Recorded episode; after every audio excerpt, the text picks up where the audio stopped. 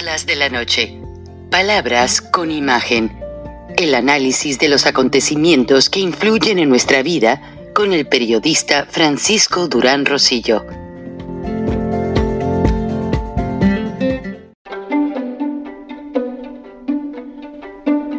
Frank Durán Rosillo eh, te saluda y los saluda a todos ustedes, su amiga María Celeste Raraz, para invitarlos a que se suscriban a mi canal de YouTube María Celeste Raraz, tal como mi nombre, donde les informo todas las semanas eh, sobre entrevistas que tienen un tema que ayuda a mejorarnos como personas y de paso son interesantes. Las pueden encontrar en mi canal de YouTube, así que los espero. Y se suscriben gratis. Amigos de Charlas de la Noche, Palabras con Imagen, hoy es un gran día de elección en América. Todo mundo está preparándose para venir a votar y decidir por el candidato que determine lo que va a ser el futuro de América.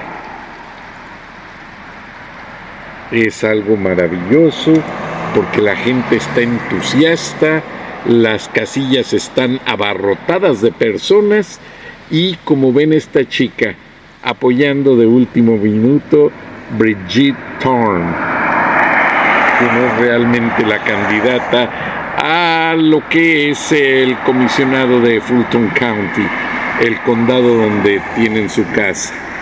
Pero eh, he estado dando una ronda por todas las casillas, obviamente no se puede entrar, yo ya voté, eh, lo hice en la votación temprana, pero la gente está entusiasta, la gente está positiva.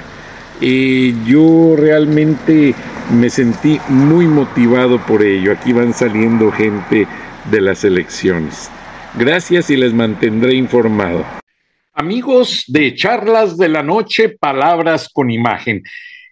Es difícil poder dar un dato general sobre esta elección de medio término, la cual definirá el 2024 y que influenciará notablemente a México por ser parte del TEMEC, por ser el principal socio comercial de los Estados Unidos.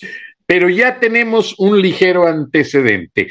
Ron DeSantis, gobernador de la Florida, muy conservador, logró reelegirse. Y eso trae muchos ánimos para aplacar a ciertos personajes en el mundo, porque también el senador Marco Rubio logró reelegirse. También la senadora María Elvira Salazar, la que representa el corazón del exilio cubano en Miami se refrenda nuevamente en un escaño en el Capitolio de los Estados Unidos. Todo nos hace ver que la lucha sigue, aún no se ha definido la elección de aquí de Georgia, como van a ver en las siguientes imágenes, pues hay un altibajo entre los candidatos a gobernador, la demócrata y muy carismática, honestamente, Stacey Abrams, y entre el incumbente gobernador actual de Georgia que busca reelegirse, Brian Kemp. La moneda está en el aire al igual con los candidatos a senadores. El reverendo Rafael Warnock, demócrata, y el campeón de fútbol americano, Wencho. Ah, no sé si pronuncié bien su nombre porque de repente son tantos nombres. Y lo que veo yo es que en algunos medios aquí en los Estados Unidos castellanizan los nombres de los personajes.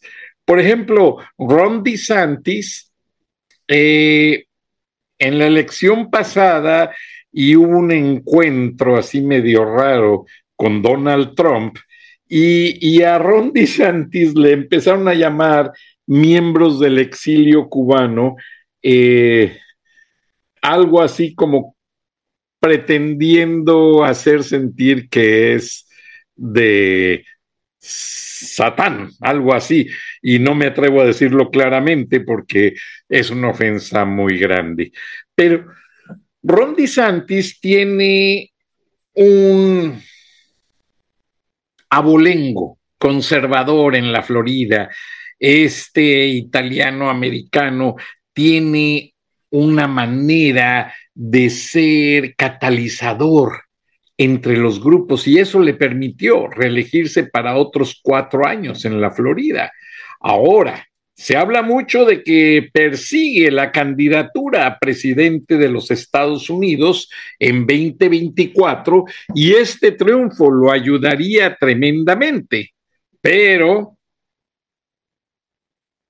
ya los analistas dicen y reconocen que para un loco como el presidente de Norcorea, que está lance y lance misiles sobre Japón y en el mar de China, para otro loco, que es el presidente chino, que la verdad también se le va la mano, y para el loco que es la cereza del pastel, Vladimir Putin, no hay otro loco que los pueda aplacar como Donald Trump.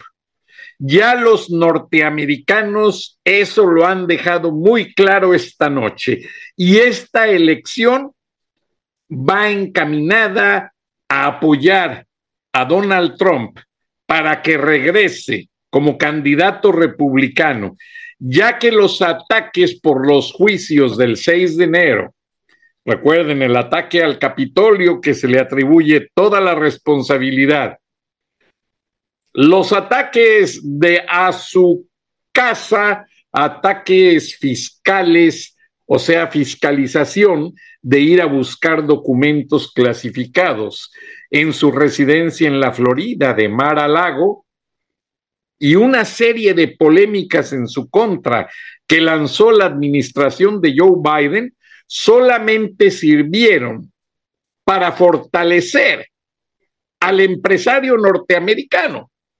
Y ayer les hablaba yo de que se reunió muy en privado con un grupo de personas de alto nivel del Partido Republicano, incluyendo empresarios, algunos de ellos mexicanos, y expuso lo que piensa hacer para llegar nuevamente a la Casa Blanca.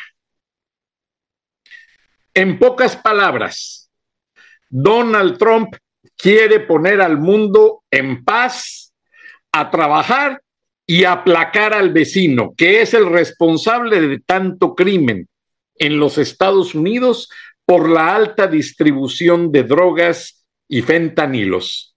Y lo aclaró. De llegar a la Casa Blanca, pone en prisión a Andrés Manuel López Obrador por todas las evidencias que hay en su contra, que tiene la agencia antidrogas DEA, que tiene el FBI, que tiene la CIA y que han compilado. Y también, lo dejó claro, se va contra sus hijos, otros corruptos y varios funcionarios de Morena que ya están en una lista junto con prestanombres o testaferros junto con gente que lava dinero para ellos, junto con líderes y funcionarios. Y la lista es larga y como saben, Donald Trump reconoce que tiene lengua larga, pero decisiones cortas, dicho en sus pocas palabras, y va sobre ellos. Es todo lo que les puedo decir. Ahora, esta elección para unos fue basándose en la situación de las leyes que cambiarían la situación del aborto. En muchos estados se penalizaría de manera temprana el embarazo, si esto, si lo otro, muchos detalles. Para el gran grueso de los norteamericanos es combatir a los carteles mexicanos de la droga. De hecho, Los canales de televisión y medios masivos de Estados Unidos tienen mucho que decir a este respecto, porque se sospecha que hay carteles que hicieron aportaciones de dinero para las campañas de algunos candidatos. ¿Y quiénes fueron los que más se anunciaron? Los demócratas. Fueron los más anunciados y ellos tienen que rendir cuentas de dónde salió ese dinero. In other words, the most advertised candidates of this election are the ones from the Democratic Party. And where is the money coming from to pay that advertisement on television, newspapers, internet? That propaganda, that advertisement is bill triple. So, who put that money? There is a big suspicion that some drug cartels sponsor candidates on this election, Mexican drug cartels, are under the investigation, and TV stations, internet companies, advertisement agencies, radio stations are under the loop to clear if they receive dirty money for those commercials, money coming from the drug cartels that operate in Atlanta. And Robert Ramson told in a live story in WSB five of the most important Mexican drug cartels operate in Atlanta. Labs, money laundry, helped by the Russian mob. What happened after that? DEA in Atlanta reduce many of the operations and begin political campaigns. And Raphael Warnock, the pastor, the cleric that says that he's going to be like a pastor if he come back to the Senate, plays a lot of advertisement on TV against his contendant from the Republican Party. I don't know. Somebody has to clear. Where is that $350 million for Pennsylvania and half million dollars for Georgia to advertise on the mass media the political campaigns.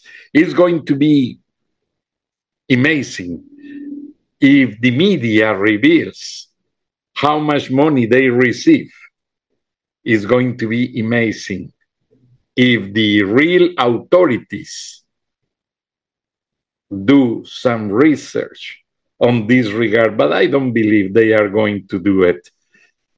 Only if Donald Trump come back to the White House, probably he could say, "Oh, let's investigate." But Donald Trump is another one that received money in huge amounts from other people is hard. Every politician is questioned about the funds of the operation campaign. And on this talk show, we don't hide anything. We say the truth. En este programa, aquí no escondemos nada, aquí decimos la verdad.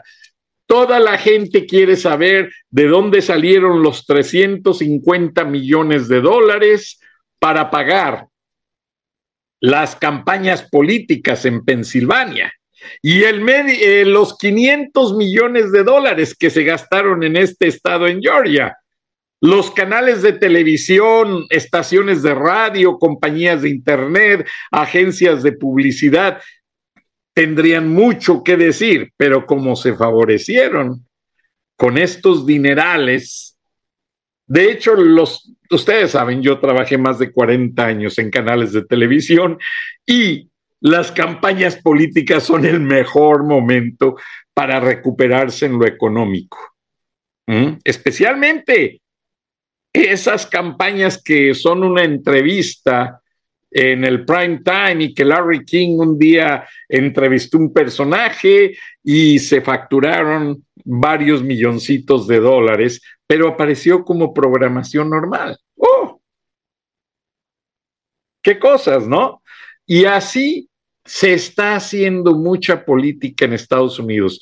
No se crean, de repente me frustro, también acá se las gastan. Eh, por ejemplo, yo quedé muy frustrado en la elección del 2018. No me gustó. Y si esta elección no comprueba o justifica a quienes ganen, me va a frustrar más, honestamente. Pero eh, lo importante es que están ganando algunos candidatos que vigilan que el TEMEC funcione que vigilan la frontera, porque les decía, algunas personas votaron pues por el aborto, las leyes que justifican o que no justifican el aborto, otros por la violencia, otros en contra de la proliferación de carteles mexicanos de la droga, otros por la frontera que está sin control. Ya son los carteles de la droga quienes manejan la frontera de Estados Unidos.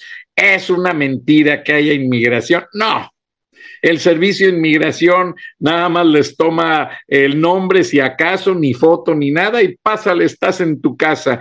Y ahí van terroristas y eh, vendedores de droga y de todo. Lamentablemente, la culpa se la atribuyen a todos los mexicanos, pero entre ellos van cubanos, venezolanos, colombianos, eh, gente de República Dominicana, de todos los países, peruanos, argentinos, chinos, de todos. Pero siempre al mexicano se le carga la culpa de todo, porque hasta para eso nos tienen un lugarcito. Y eso a mí no me gusta. Entonces, hay que decir las cosas como son. Ahora, ¿qué pasa? El poder blanco puso dos negritos a competir en la elección de senador de Georgia. ¿Por qué? Porque ellos saben que si ponen un blanco y un negro se va a hacer el acabose racial. No, vamos a poner dos negritos. Uno pastor que sabe decir muy bien las mentiras y otro jugador de fútbol americano que sabe zafarse de los jalones y los encontronazos. Y ahí está, una campaña difícil, pero como les voy a poner a continuación el primer brief del análisis, todavía faltan algunos estados donde todavía las casillas están atendiendo votantes. Al final van a ver mis videos, recorrí casillas hasta la noche. Eh, algo bien interesante, se cierra la casilla y llegan todos los representantes de partidos a recoger la propaganda. Así debería de ser en México, ¿no?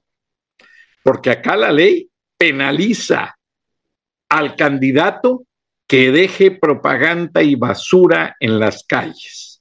Vamos a ver el primer análisis y en tres o cuatro horas entro con los resultados ya principales. En este momento solamente les pude confirmar que ganó Marco Rubio, que ganó María Elvira Salazar y que se refrendó como gobernador de la Florida, Ron DeSantis, donde hay una gran cantidad de población hispanohablante.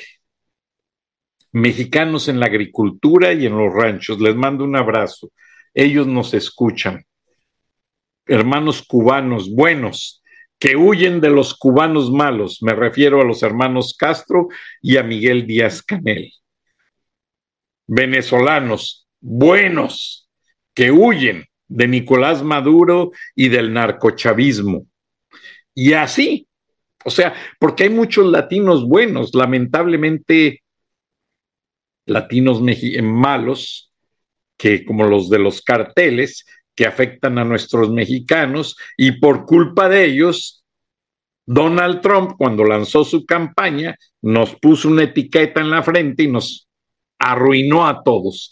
Pero ahora no vamos a permitirlo porque vamos a estar muy a la vanguardia. Vamos a ver el primer análisis. Les voy a dar una pequeña traducción mal hecha porque es en vivo y no tengo tiempo de ponerme a hacer una traducción cabalmente bien hecha porque pues el tiempo nos come, pero los datos que les doy son los importantes, son lo que sucedió y al final algunos videos de mi recorrido por las casillas. Después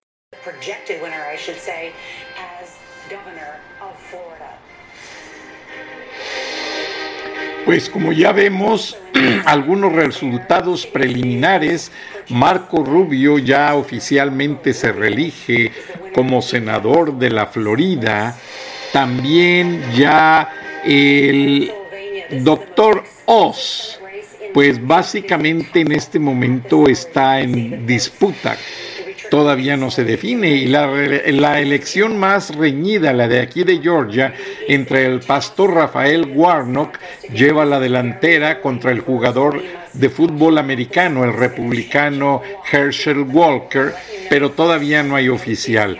Y Stacey Abrams lleva una ligera ventaja, candidata demócrata, sobre el incumbente gobernador Brian Kemp.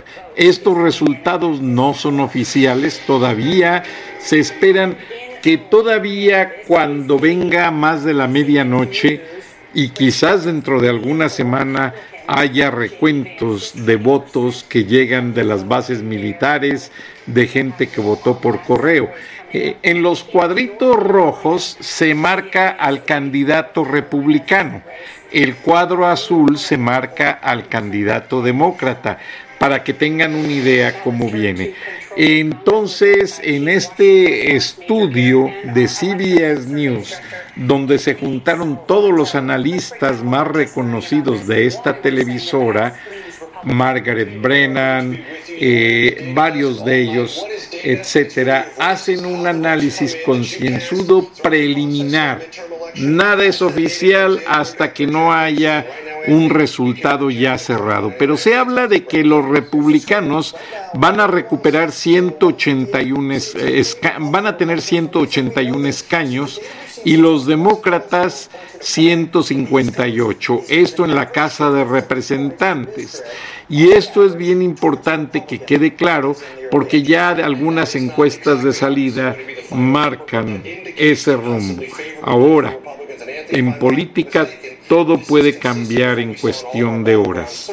Nada es oficial, estos son antecedentes de acuerdo a lo que se ha investigado y bueno, eh, todo está de acuerdo en este centro de votación en Times Square de CBS News, donde los analistas encabezados por Rocio, no, no, Rocio Donel es un artista, perdón, por, em, la locutora principal, principal de CBS News, está pues coordinando todo el estudio, pero ellos mismos reconocen que estos resultados son preliminares, nada es oficial, pueden cambiar las cosas. Por ejemplo, ellos marcan aquí los distritos, el de Carolina del Norte, que tiene muchos distritos en rojo, que son republicanos, los de azul son demócratas, pero algunos de ellos no han cerrado sus casillas y eso es lo que los analistas están viendo en la mayor parte de este evento, pues de esta elección que acaba de terminar en los estados del este de los Estados Unidos hace algunas horas. Por ejemplo, aquí en, en, en Georgia, en mi distrito, en Jones Creek, en la mañana las autoridades tuvieron que expulsar a madre e hijo que trabajaban en la casilla y todo porque pusieron comentarios en Facebook y fueron sorprendidos y esto no lo permitieron. Más adelante van a ver el video. Yo fui a hablar con las autoridades, claro, a distancia, porque hay reglas que nadie se puede acercar a las casillas más que las autoridades, los empleados y quienes votan. Y pues yo iba en calidad de reportero, entonces el policía me aceptó, pero me dice apaga tu cámara y platicamos y me atendió muy bien la policía de Roswell, Georgia. Yo fui al centro eh, del medio ambiente Y, por ejemplo, el promedio en estas elecciones de medio término es que en la Casa de Representantes posiblemente los demócratas pierdan el 28% de 28 posiciones y en el Senado cuatro posiciones. Pero esto todavía, como les digo, no está confirmado. Los expertos dicen que las encuestas de salida pueden fallar por una razón. Mucha gente no le gusta dar datos. Acuérdense que el, voto es secreto y no les gusta decir realmente por quién votaron especialmente a gente que representa los medios. Ahora, eh, Gail es tan eh, conocida comentarista de la televisión en la mañana, dice, ahora la gente no votó por el mejor candidato, sino que votó por el menos malo. Y eso tiene mucho de cierto, como lo vamos a ver más adelante.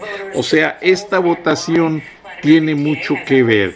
Y después de esta pausa, pues estamos viendo que se nos informa en una manera muy gráfica eh, como lo que son los distritos de, de, esta elección. Recuerden que no fue una elección nacional, fue en varios estados, pero por ejemplo las, los, los casos más importantes son inflación 46% y luego la inmigración también el aborto y la, con 43% y 18% la inflación, la seguridad 29% y los riesgos de ser atacados en cuanto a la democracia, en cuanto al ciberespacio, en cuanto a la seguridad nacional, un 69%.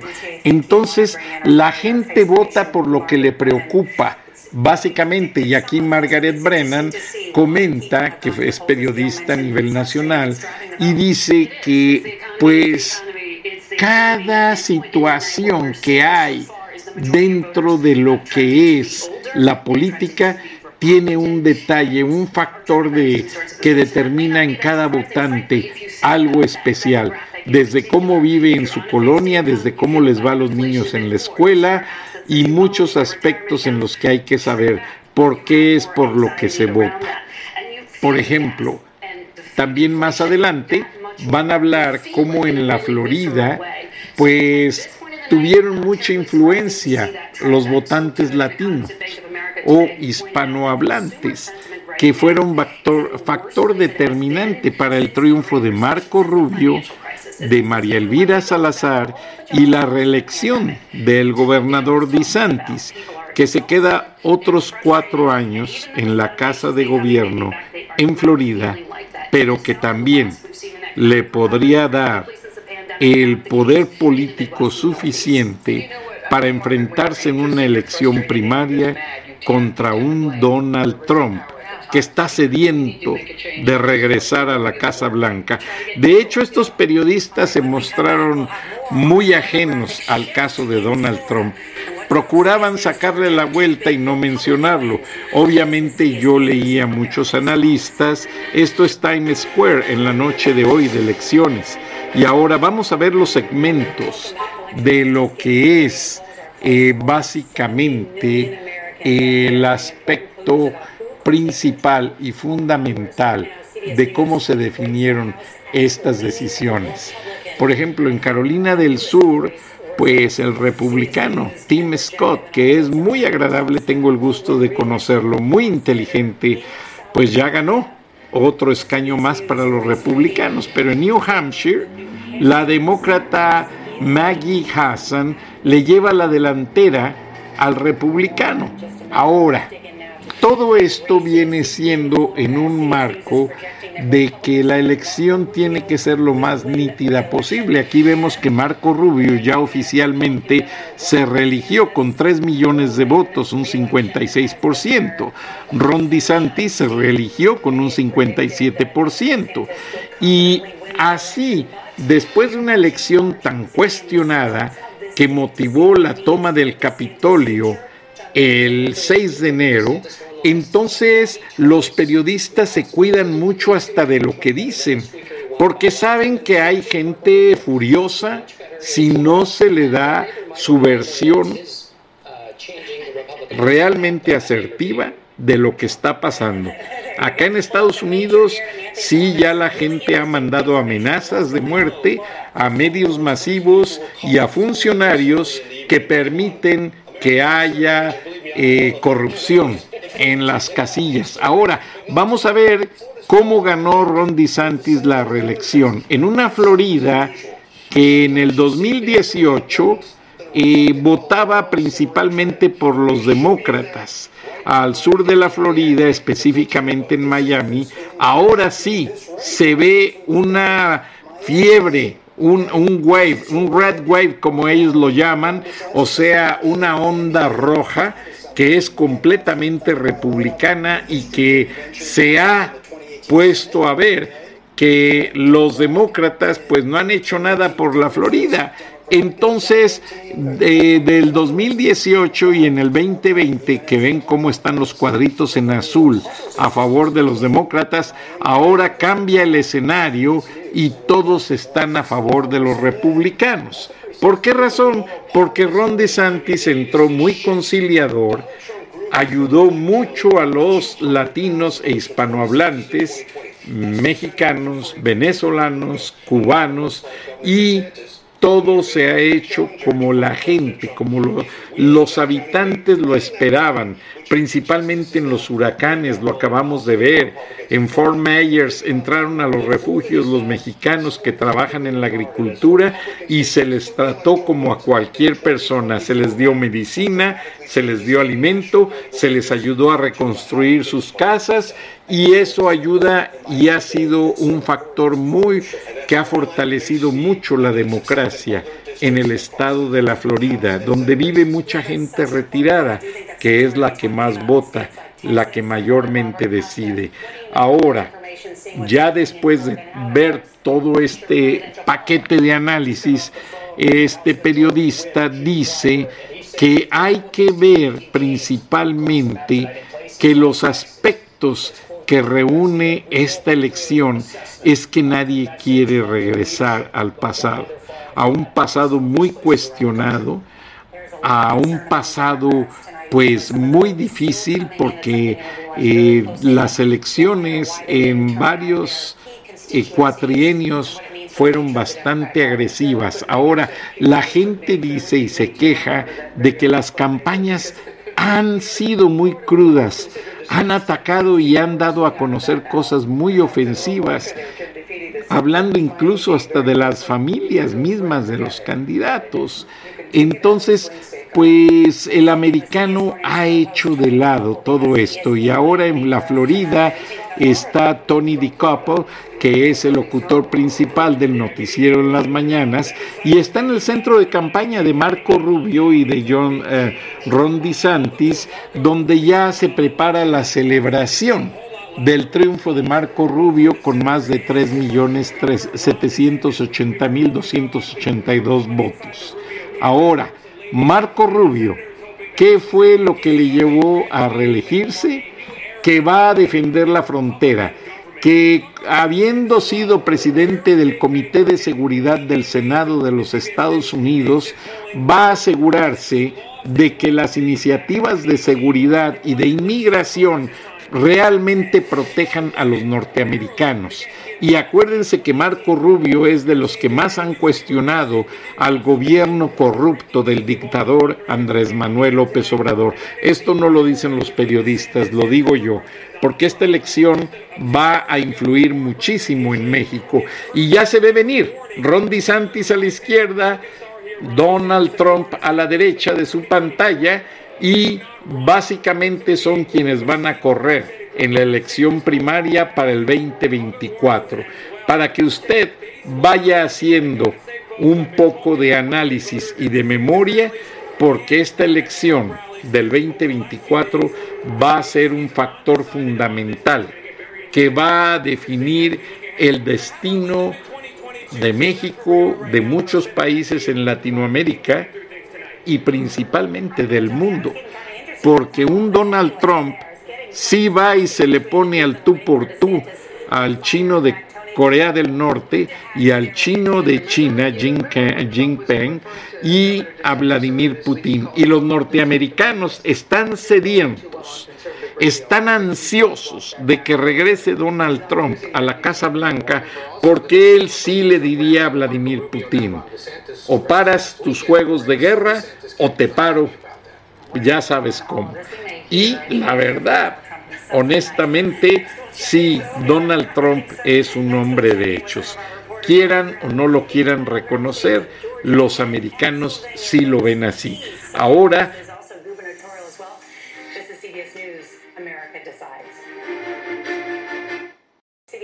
News correspondents out in the states covering the races that could determine control of Congress. Let's first go to Nicole Killian in Atlanta. Good evening, Nicole.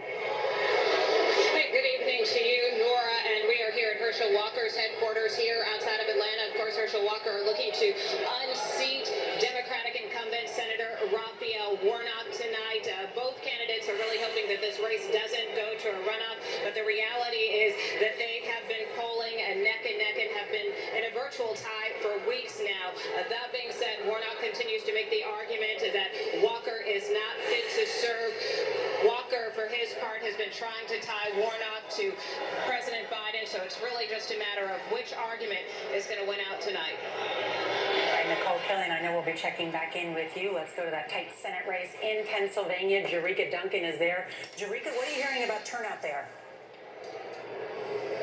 Of course, the supporters believe that the turnout was high enough for their candidate to win, but that has yet uh, to be seen here as the results are just starting to come in. But something that is getting a lot of buzz here in this area is the fact that Fetterman, along with other Democrats, filed a lawsuit challenging possible votes that may not get counted. Why is that? Because over 1 million mail-in ballots came in, and now we're some of those ballots were not signed properly, and if they're not signed properly, that they may not be counted, and that is of concern for the Fetterman campaign. Nora? Jerika Duncan, thank you. Coming up, polls close in one more state. We'll have an update coming up.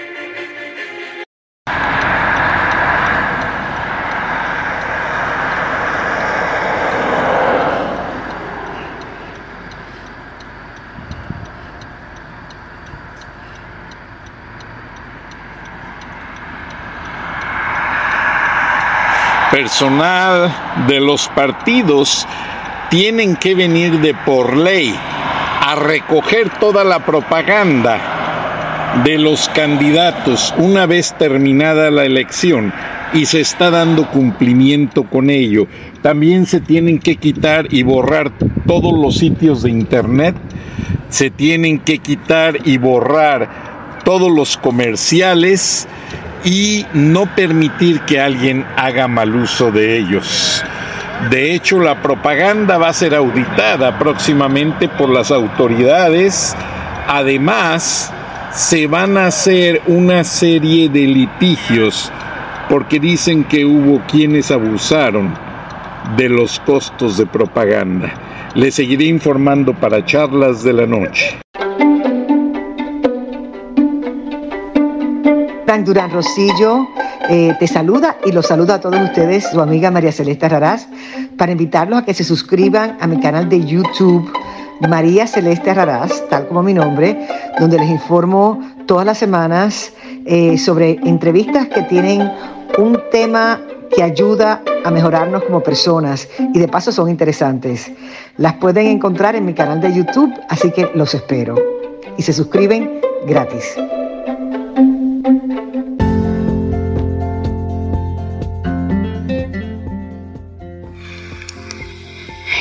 Escuchaste el análisis de la noticia, transparente como el agua, con el periodista Francisco Durán Rosillo.